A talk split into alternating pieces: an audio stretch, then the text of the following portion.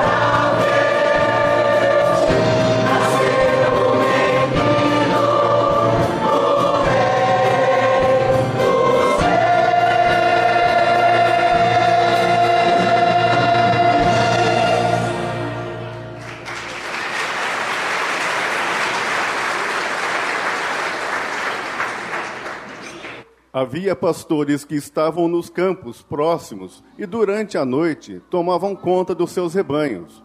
E aconteceu que um anjo do Senhor apareceu-lhes, e a glória do Senhor resplandeceu ao redor deles, e ficaram aterrorizados. Mas o anjo lhes disse: Não tenham medo, estou lhes trazendo boas novas de grande alegria, que são para todo o povo. Hoje, na cidade de Davi, lhes nasceu o Salvador, que é Cristo, o Senhor. Isso lhes servirá de sinal. Encontrarão o bebê envolto em panos e deitado numa manjedoura.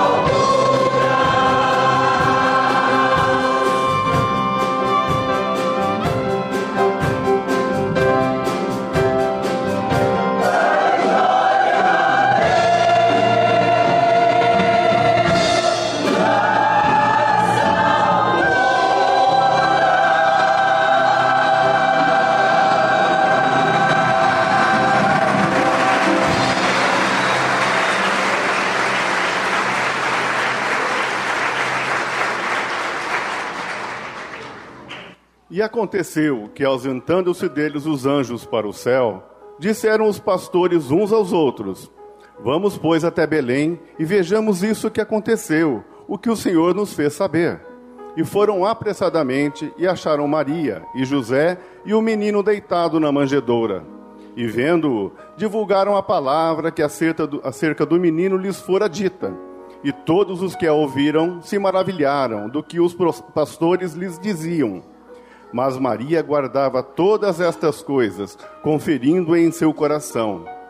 E voltaram os pastores glorificando e louvando a Deus por tudo o que tinham ouvido e visto, como lhes havia sido dito.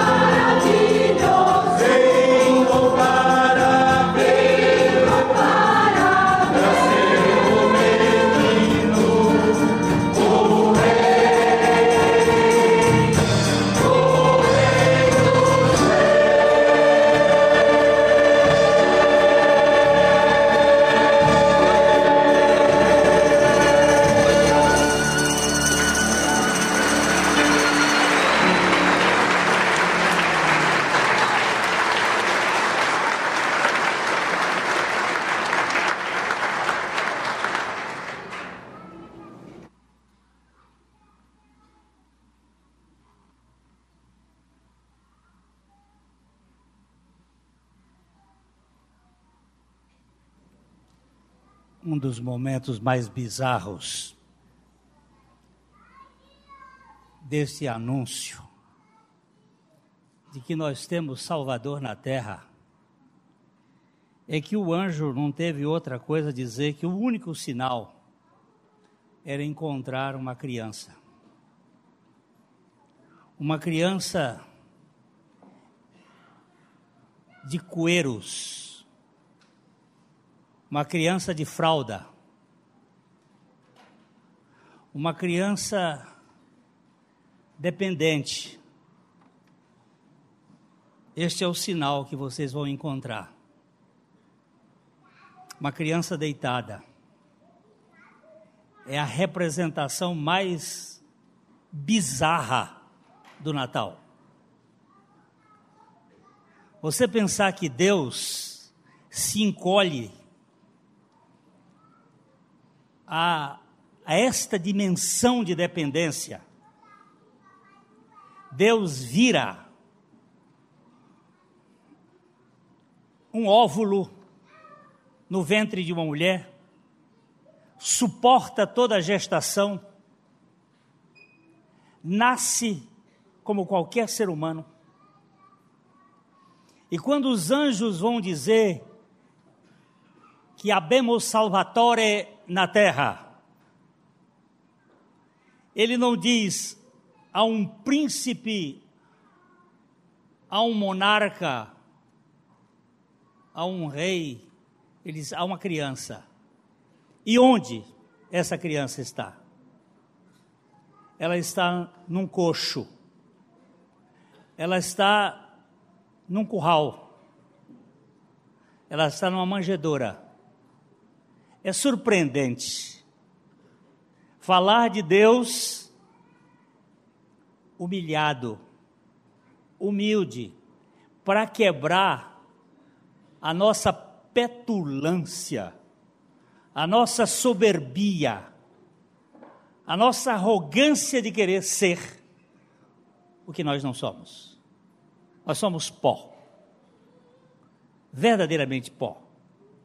E o nosso Deus, para nos salvar, ele entra na raça humana de um modo tão surpreendente para salvar-nos da nossa arrogância. Natal é a presença de Deus entre nós, para depois ter a presença de Deus em nós. Existem dois natais. Um da estrebaria e outro da tumba vazia. O Natal da estrebaria é a encarnação de Deus. O Natal da tumba vazia é a exaltação do homem. Lá em Belém, nós comemos do pão que desceu. E em Jerusalém, nós participamos da natureza de Deus, ele vem viver em nós. É surpreendente. O nosso Deus não nos quer como católicos, protestantes, evangélicos, espíritas ou qualquer sistema religioso. Ele nos quer como filhos. E para ser filho, o nosso Deus se encarna, nasce mas vai por uma cruz e morre. Morre uma morte que não era dele. De quem era aquela morte? Era minha. De quem era aquela morte? Pode responder se você crê. De quem é aquela morte? Minha. Ele morreu a minha morte. E ele ressuscitou não para que eu fosse um religioso formal ou hipócrita, mas para que eu fosse filho, para que eu participasse da família dele. Aquela morte minha implica numa ressurreição dele em mim. Esse é o segundo Natal. O Natal da sepultura vazia, onde ele habita em cada um de nós. Naquele da estrebaria, não havia lugar para Jesus em nenhuma pensão da época em nenhum hotelzinho da cidade de Belém. E foi lá numa estrebaria que ele foi habitar. Mas o Natal da ressurreição é o seu coração, que é o lugar de habitação dele. É você que precisa recebê-lo. Se lá eles não receberam, aqui não há desculpa. É você que vai receber. Receber não um sistema religioso, mas o Salvador, que se fez gente para salvar a gente do modo, do modo equivocado de ser gente. Nós precisamos ganhar o modo certo de viver. O Rei dos Reis, lavador de pés, Salvador do mundo, veio aqui para salvar você e a mim da nossa maneira equivocada de viver. Este, este momento de cantata que traduz toda esta passagem do eterno para o temporal e do temporal para o eterno. Porque Deus entrou na raça humana e nunca mais saiu dela. Ele entrou encarnou-se, morreu, ressuscitou e hoje na Trindade nós temos um homem, Jesus Cristo, o Filho eterno de Deus, o Salvador da humanidade, o seu Salvador. A você cabe recebê-lo como tal. Ninguém e ninguém que não seja você tem essa competência de dizer: Senhor, eu te recebo. Recebo, eles não, não receberam Maria e José, mas eu recebo o Senhor como a minha vida. E ele será, sem dúvida nenhuma, a única salvação para qualquer pessoa. Porque todo aquele que nele crê tem a vida eterna.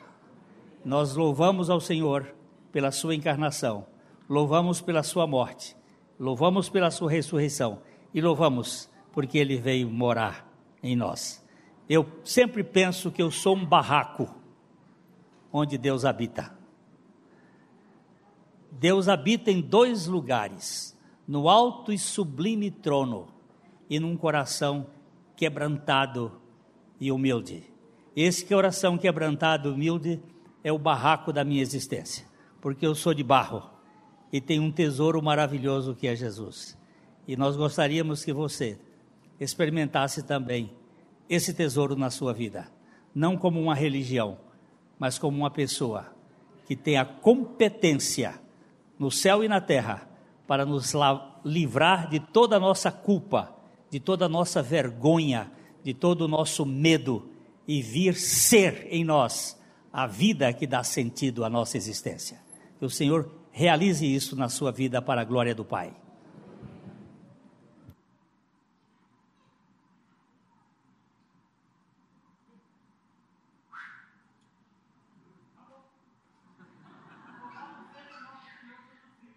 Para sempre seja louvado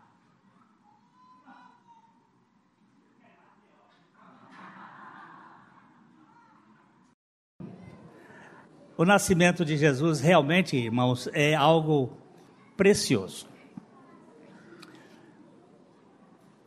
Eu não sei se vocês conseguem cantar um cântico, é, aquele, aquele hino, buscou-me com ternura Jesus o Salvador, achou-me na miséria. Esse Senhor que veio a este mundo para buscar gente estrupiada como eu eu quero dizer para vocês: olha, se não fosse Jesus, o inferno era pouco para mim. Porque a minha natureza perversa requer julgamento.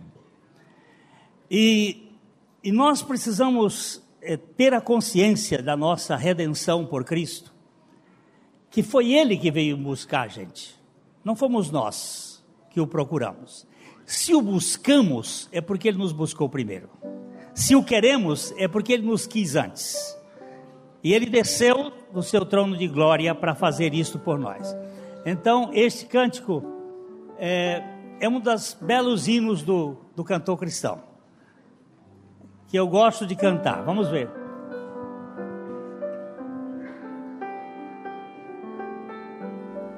Pode ficar em pé para estirar as pernas.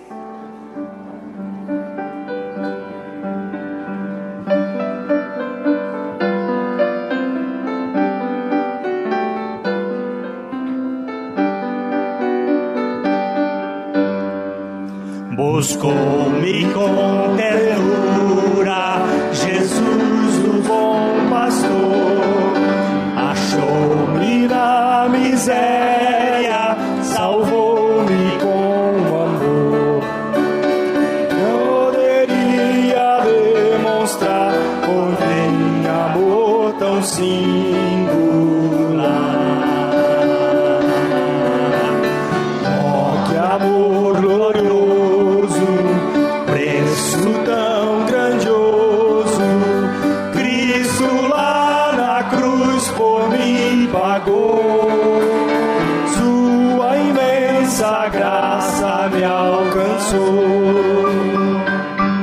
vamos parar um pouquinho. Eu, eu não sei.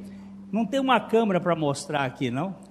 Eu dei uma olhada aqui para o pessoal que está cantando.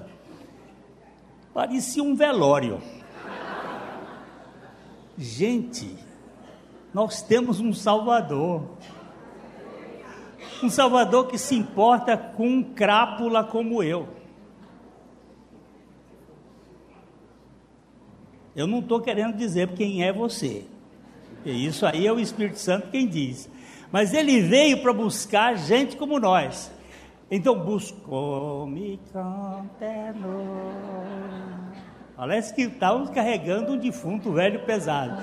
Vamos, vamos, vamos ver se a gente, a gente saltita de alegria por tão grande salvação.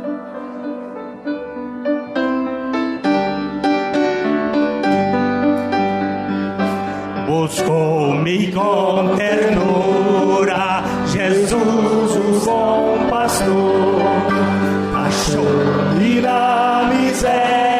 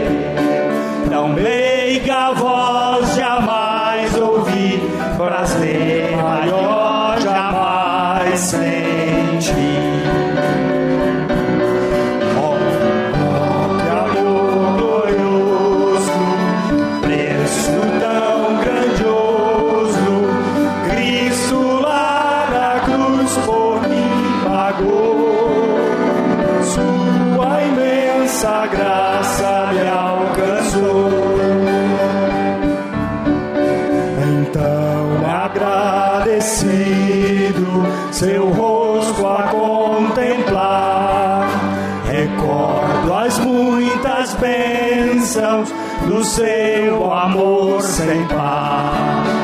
Louvor e glória, oração, tributa ali meu coração.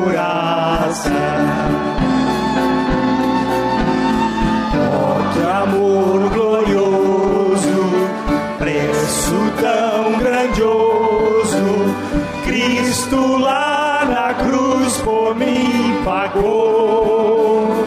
Sua imensa graça me alcançou.